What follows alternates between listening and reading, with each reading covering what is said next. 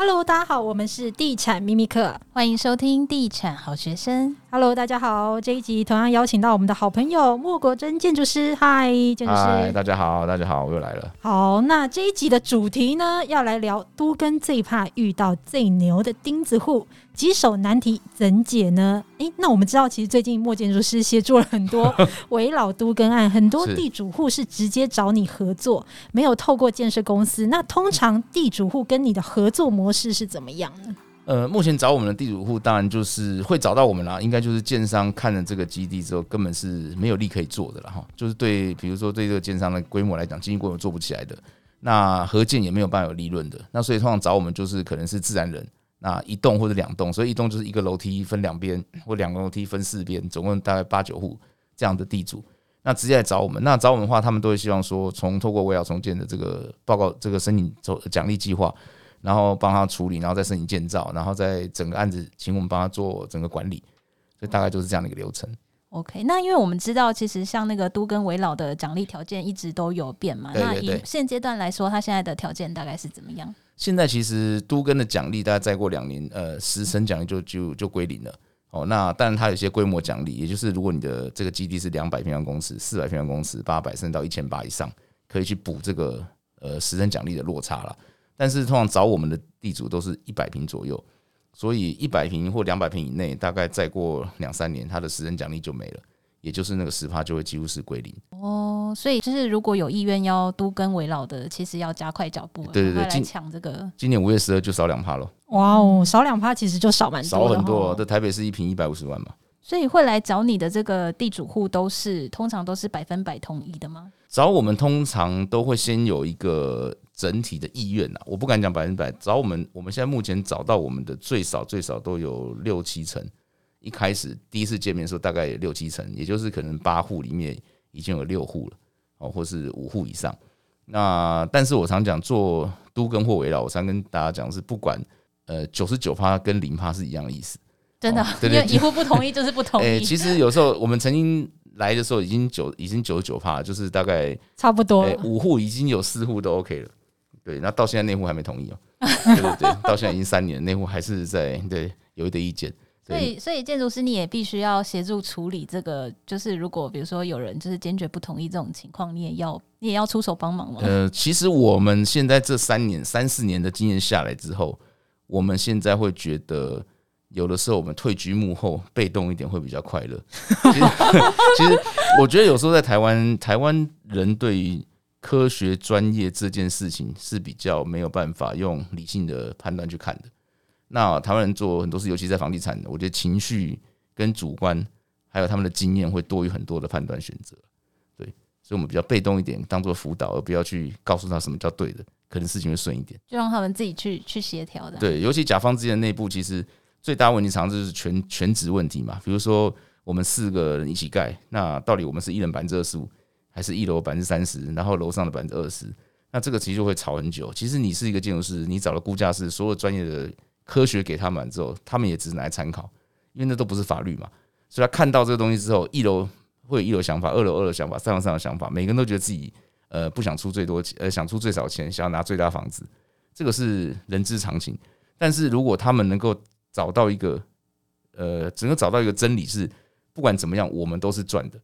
我常跟他们讲，不管怎么样，你们都是赚的。如果你有这个这个逻辑，大家就会有共识。可是如果你每次都想说我要赚最多，那这件事就不会成。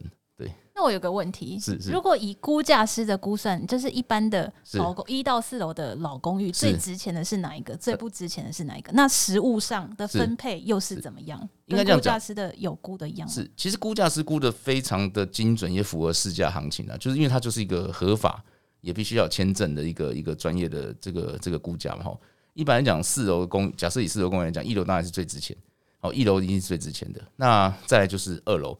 大家讲为什么二楼值钱？因为二楼爬楼梯只要爬一层嘛。好，再来三楼，那再来四楼。那如果四楼你有顶加，那可能四楼跟三楼价钱会会差不多哦。但是以前的顶加会拿到会估很实实际的价钱，但现在其实估价是这个计算方法，顶加成为只是一个呃既有的结构物的残值了。哦，大概只是给他加一点点工程费、材料费哦，不是真的让他去好好像当做一个房子。以前别人会说我顶加，我应该算两户啊。嗯，哦，可是三那个楼下讲说，我给你侵占那么久了，我都没跟你要钱，你还现在给我占两户，哦，所以现在估价师的估法就比较客观，他就把它当做一个构造物剩下的价值，哦，所以呃，一楼一定最有钱，呃，最最值钱，再就是二楼，三楼四楼大概就看顶加这个价差，对对。那实物上也是这样分配吗？差不多，是也差不多。最会炒的可以拿最多。呃，当然实物上最会炒的是拿最多，这是你讲的，对对对，没错没错。这个呃，不动产重建这件事情，就是反正永远都是讲理的是最最最辛苦的啦，讲理的是最可怜。所以人家常讲说，那个你我们常遇到哈，那个在开说明会，我们最怕的人是什么？一来很客气，说我什么都不在意，我最我我最合理，呃，大家都 OK，我就 OK。这种人我们就马上画个星星，mark 起来。哎，这个一定是以后最难搞的人啊！通常这种人都最难搞，因为为什么？因为他在第一时间不表态，他也不知道，他也不让你知道他想什么。然后他会收集完所有人的利润之后，他回去想清楚之后跟你要一一个事情，那你能就给他，不能就完蛋，大概就是这样子。所以我觉得那个通常很客气来说，我我最合理的，通常讲自己最合理，那最可怕。那一来匹配六那种，你不用担心。一来就匹配六那种，那个就是性情中人，呃，那个只要 kimochi 易了，就什么事就顺。kimochi 易，对对对，所以我们常讲做不动产这个开发哈，修身养性吗？书念越多的越难谈。哦，真的哦，因为我我常书念不是说学历越高越难谈，而是当他知道更多事，知道个呃，觉得自己很好像是社会贤达这种，他很常会觉得说我讲的就是对的时候，那个是最难谈的。他常会觉得他的理他的逻辑是对的，别人都是错的。那那个最难谈，那这种人通常很客气，但是很难谈。对，所以像那个建筑师遇到这么多的钉子户当中，最其实最棘手的是这一种类型。欸，这种类型表面温和，然后看起来都好像很合理，然后什么都会跟你说，他都可以谈，他都没有意见啊，这个是最可怕的。对，我还宁愿来就说我要多少啊，我要多少，我就是被安内，我就是爱内爱安内啊，我就是要拿一楼，这个最好谈，因为那个只要大家心情好了就过了。对那他们会就是谈一谈，然后就打起来什么的吗？打起来是不会，但是真的是就是蛮难看。有时候我们在那边开会，我们都觉得坐在那边很尴尬，就看着大家是邻居，然后那个话有时候会越来越针锋相对，然后你就会发现，其实为了那个就是一两瓶而已，就是为了一两瓶，然后大家就会开始吵翻天。后来有时候我常讲说，一两瓶可能在台北就占了两三百万，嗯嗯，然后可能那两三百万对他来讲就是终极一生，他不能他不能。不能放弃的，对，不能退让，对。但是我们觉得蛮可惜，因为所有房子我们算过，平均都可以翻两倍的价值，哦，所以翻两倍价值少一两百万，其实我觉得其实是可以大家瞧出来了。对，我们现在手上几个案子就是卡在最后差那几瓶，然后他们的那个奖励已经快要过了。有时候我常讲说，少这两趴，你你们炒完之后，这两趴就没了。那炒那个东西炒了两三年，不知道炒什么，就想不开了，你就是想不开。听说你遇到了不少棘手的状况，请你跟听众分享一下。呃，遇到了很多，这个这个讲出来很尴尬哈。这个我们甚至还还有呃，因为这样要上法院的，对对，要上法院。那个有时候亲辨事主，对对对，就是有的时候我们后来呃，刚刚你有问说这个以后我们要怎么处理，我们就被动一点好了。其实专业的角色你就当一个被动的。主持人就好了，嗯，因为因为其实那个房子最后，因为我们主要都是违建嘛，哈，违建就是他委托你建筑，然后他你赚他服务费，那个房子赚不赚钱，其实我们都分不到的。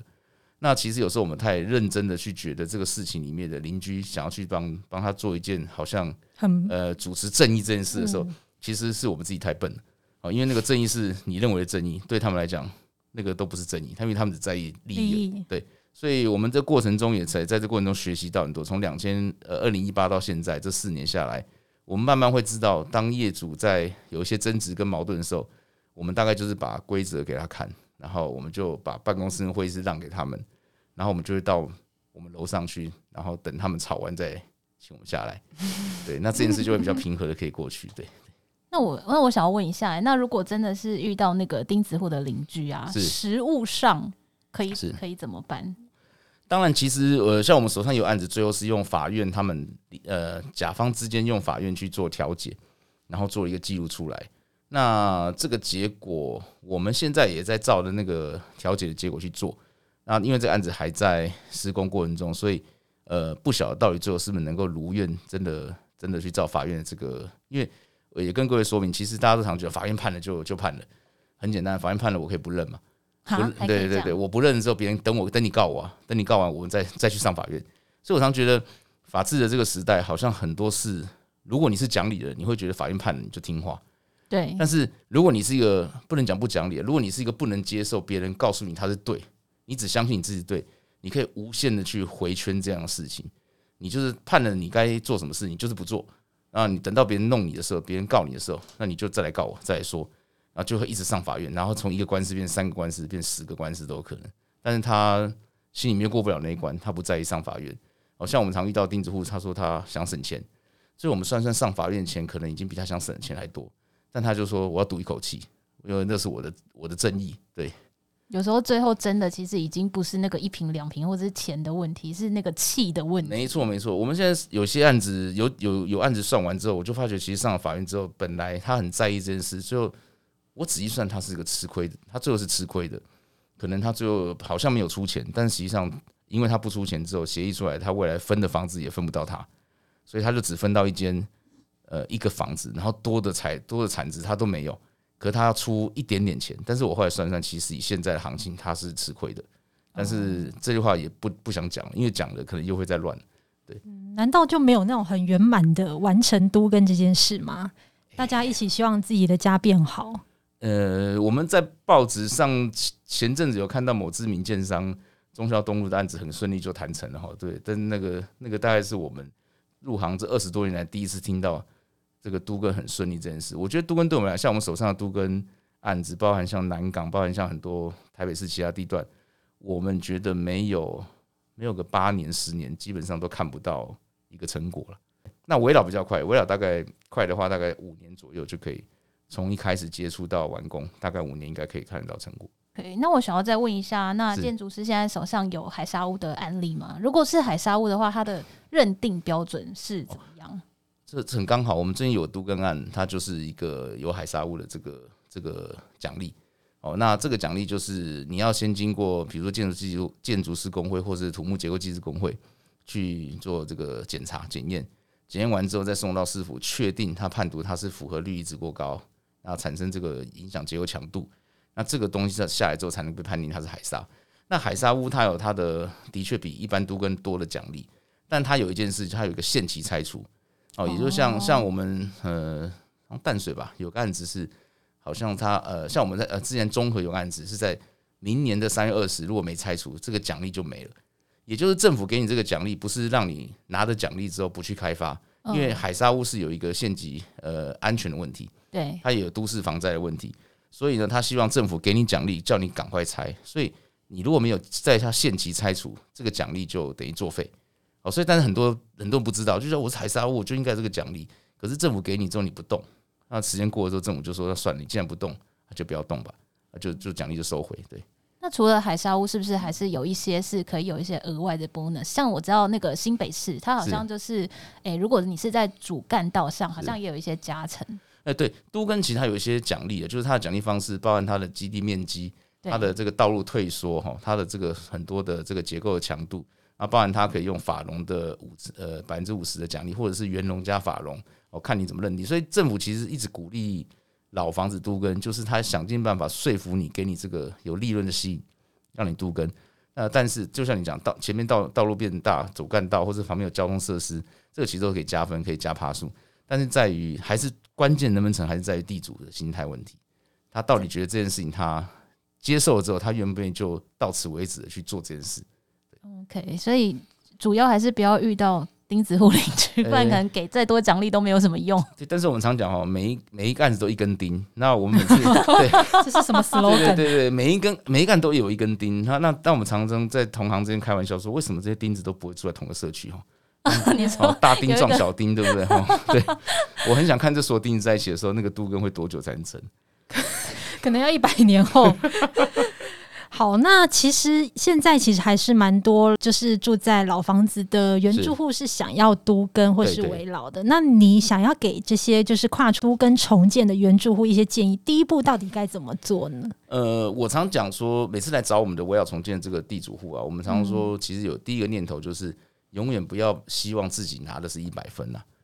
比如说，我常跟大家讲说，呃，都跟呃，围绕重建，其实在你三十年买这个老三十年前买这个老房之前，你从来不晓得在三十年后，你可以在原地几乎低成本的变一个新房子。也就是你本来在大安区三十年前买一个房子可能两百万，你现在可能会花四千万才买这个房子，可是你可能只需要花这个成本就是一千万，啊，甚至卖掉之后你可以不用钱，你就赚到四千万的房子。那我常跟地主讲说，千万不要觉得我要五十坪就一定要五十坪，或甚至当我有五十平的时候，我想要五十一平。其实你只要愿意五十平，如果四十八平你可不可以接受？如果可以接受，你就 OK 的话，其实你就是马上赚这个时间财、机会财。然后这也是一个好像老天给你的这个 bonus 跟礼物。对我，我常会跟客户这样呃，客户这样讲，然后永远都觉得说，其实你们只要大家都好，这件事就会好。如果只有你好，这件事不会好啊，因为只有你好，就是每个人都要好嘛。那每个人都要好，谁要当个吃亏的？所以我才会跟大家讲说，只要你来的第一天开会，你抱的心态是，只要能成，我就算只有九十八分、九十七分。我都愿意的话，那这件事就会成。这是我们的一个简单的建议。好，那这一集也非常谢谢莫建筑师。希望呃，台湾的都更路呢，其实它是一条 势必要走的路，那也可以顺顺利利的完成这件事情。是是。好，那我们就下一集再见喽，拜拜，拜拜，拜拜。